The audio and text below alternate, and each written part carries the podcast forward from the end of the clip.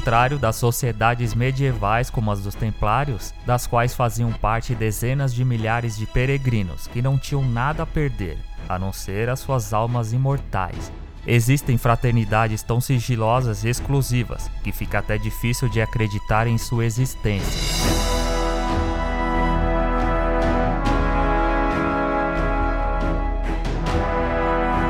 Mais difícil ainda é conceber a ideia de que apenas uma centena de pessoas são capazes de controlar e intervir diretamente na vida de 7 bilhões de habitantes do planeta Terra.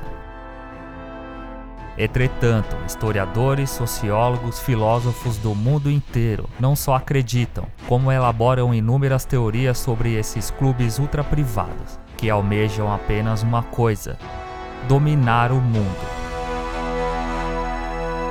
Skull and Bones, Crânio e Ossos, é uma delas. A sociedade secreta foi criada em 1832 por William Huntington Russell, um jovem de apenas 24 anos que vinha de uma temporada de estudos na Alemanha. Filho de uma tradicional família britânica, o que ele realmente queria era entrar para a sociedade de Yale, a Phi Beta Kappa, uma das mais antigas e prestigiadas irmandades dos Estados Unidos. Mas Russell não foi aceito no grupo. Furioso, uniu-se a outro universitário, Alfonso Taft, para fundar a School and Bones. A Universidade de Yale, situada em New Haven, em Connecticut desde 1701, é a terceira associação de ensino superior mais antiga dos Estados Unidos. De suas classes saíram inúmeros ganhadores do Prêmio Nobel, juízes do Supremo Tribunal Norte-Americano, ministros, chefes de Estado, dirigentes da CIA e até presidente dos Estados Unidos, considerados homens mais poderosos do planeta. Mas não é qualquer estudante de Yale que irá conseguir, segundo o rito de passagem, morrer para o mundo e ressuscitar para a fraternidade. E também não é a situação acadêmica que irá contar ponto para a ficha de inscrição. Entretanto, se o candidato ao clube for branco, protestante, herdeiro de uma família muito rica e de preferência com os pais e avós ex-estudantes de Yale, pode começar a se considerar bem-vindo ao grupo.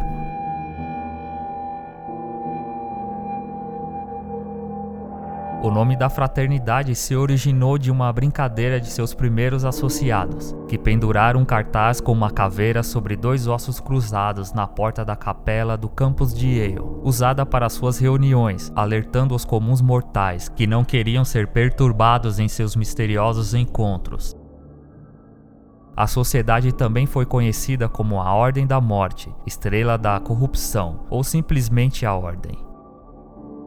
Alexandra Robbins, jornalista investigativa, professora universitária e autora do livro Secrets of the Thumb, afirmou que Skull and Bones é a sociedade secreta mais poderosa dos Estados Unidos.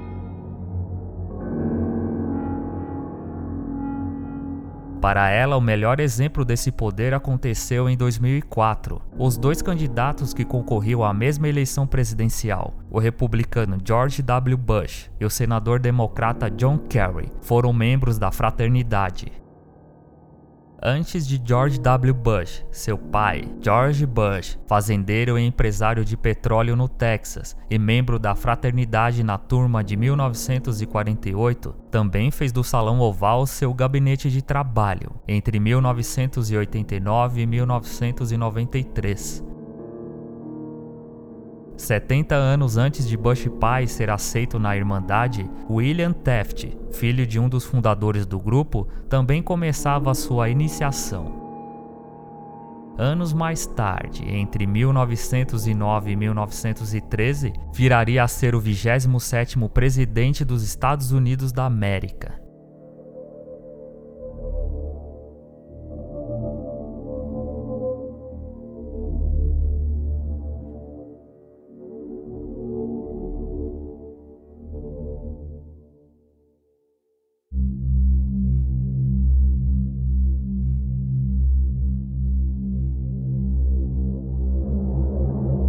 Ainda que um dos cartazes pendurados em uma das paredes da sede da sociedade avise: quem é tolo, quem é sábio, pedinte ou rei, que seja rico ou pobre, todos são iguais na morte. Apenas 15 universitários de Yale são recrutados anualmente pela School and Bones para o seu rito de iniciação.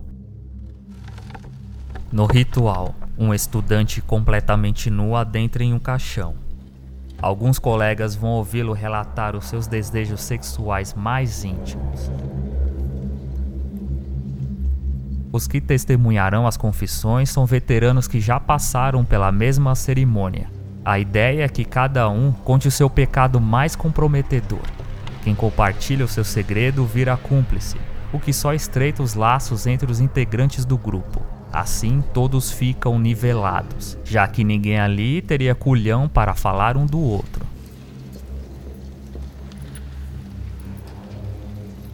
Depois da cerimônia de iniciação, os novatos passam um ano prestando serviços à organização, foi assim com Bush pai em 1948 e Bush filho em 1968.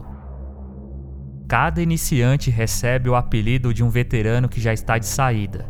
Estes depois são treinados pelos mesmos veteranos que participaram de seu batismo. Enquanto ainda são estudantes, os Bonesmen, homens de ossos, como são chamados os integrantes da sociedade secreta, se encontram todas as quinta-feiras e domingos na tumba. Este é o nome dado à sede da Skull Bones, erguida 24 anos depois de William Russell ter criado a confraria em 1932. Sobre o conteúdo das conversas, tudo que se diz por aí não passa de especulação. Como os fundadores do grupo e seus primeiros integrantes tinham muito dinheiro, trataram logo de construir um edifício para suas reuniões, um prédio com cara de cripta, que está lá até hoje e continua testemunhando misteriosos encontros. Todos juram segredos sobre o que se passa lá dentro, ou quão poderosa a sociedade realmente é, de acordo com a jornalista Alexandra, os integrantes da School and são tão zelosos desse juramento que se retiram de qualquer lugar se o nome da organização for pronunciado.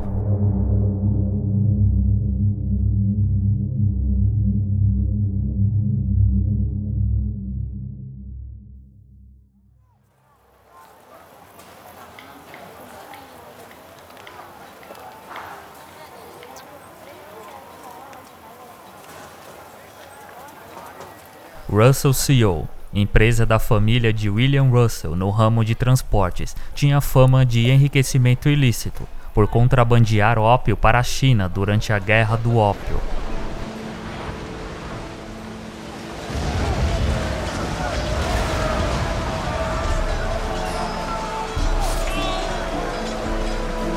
A Guerra do Ópio, também conhecida como Guerra Anglo-Chinesa, foi um conflito armado ocorrido em território chinês em meados do século XIX entre a Grã-Bretanha e a China.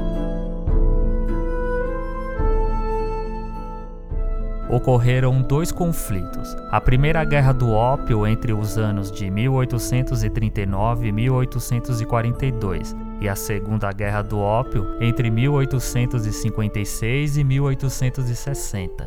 A Guerra do Ópio aconteceu dentro do contexto do imperialismo e do neocolonialismo durante a metade do século XIX. As nações europeias, principalmente a Inglaterra, conquistaram e impuseram seus interesses econômicos, políticos e culturais aos povos e países da Ásia, África e Oceania. Atualmente, o ópio é ilegal e considerado uma das substâncias mais viciantes que existem. No entanto, possui propriedades anestésicas e por milhares de anos foi utilizado como sedativo e tranquilizante, e também misturado como remédio para diarreia, gota, diabetes, desinteria, tétano, insanidade e nifomania.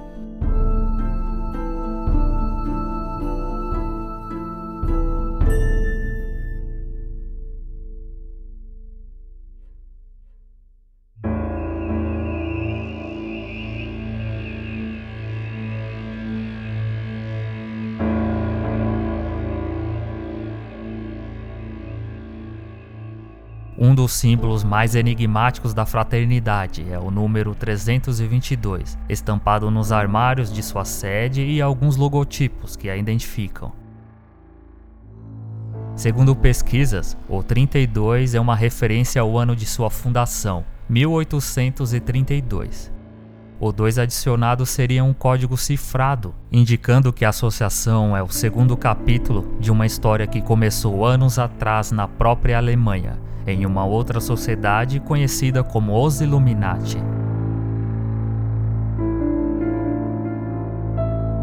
Segundo a história, William Russell, antes de graduar em Yale entre 1831 e 1832, estudou na Alemanha, onde supostamente teria se iniciado em uma sociedade secreta alemã.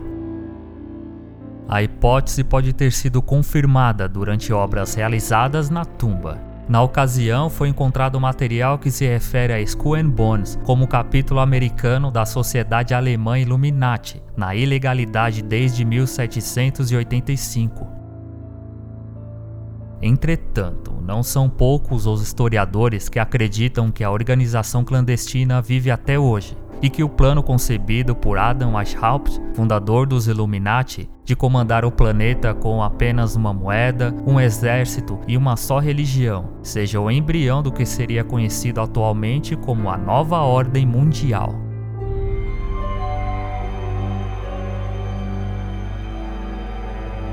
Segundo os teóricos, o chamado processo de globalização, iniciado no fim do século XX, faz parte da conspiração maior que tem como objetivo dominar o mundo.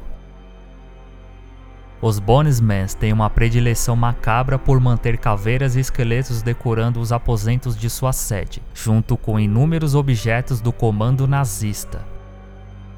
A coleção pode ser uma espécie de brincadeira de mau gosto, Porém, muito mais sério foi o forte envolvimento dos membros da Skull Bones nas relações com o regime alemão antes da Segunda Guerra Mundial.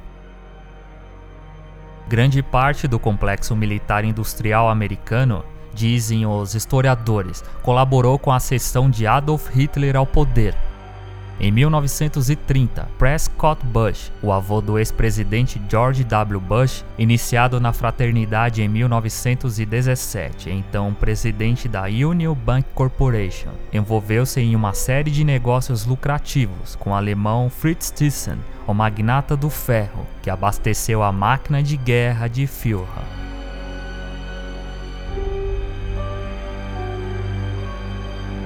Em 1938, o avô de Bush, então sócio executivo da Brown Brothers Harriman, concedeu um empréstimo à Alemanha para que o país importasse combustível americano. Em 1941, um ano antes dos Estados Unidos entrarem na guerra, a Standard Oil, que pertencia aos Rockefellers, uma das famílias mais ricas e influentes dos Estados Unidos, com vários homens da Skull Bones em seu quadro administrativo, tinham seis navios com a bandeira panamenha e a tripulação alemã para transportar combustível a Ilhas Canárias, no Atlântico, onde submarinos alemães esperavam para serem reabastecidos. Enquanto isso, tropas aliadas morriam nos campos de batalha da Europa.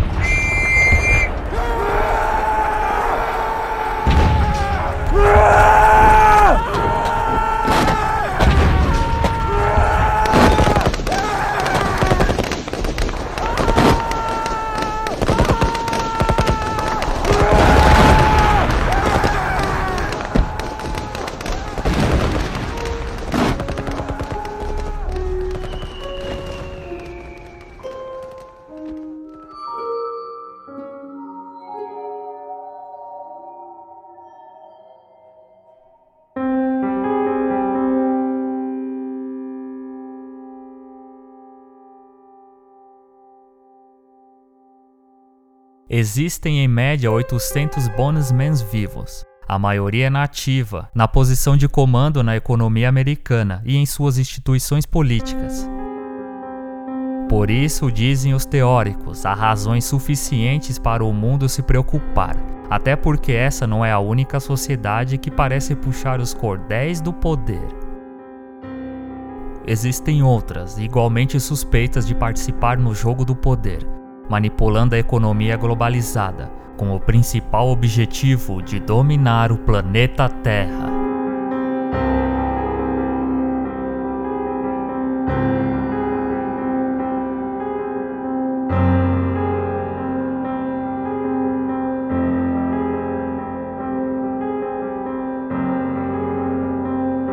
Eu sou o Evandro Pinheiro e este foi o podcast Averiguei o Mistério. Críticas, sugestões e elogios enviem para o e-mail averigueiomistério@gmail.com. Acompanhe o Averiguei o Mistério nas redes sociais. Twitter, averigueiom e o arroba evandro boss. Pelo Facebook através do endereço facebook.com barra averigueiomistério. Obrigado por ouvir e até o próximo mistério.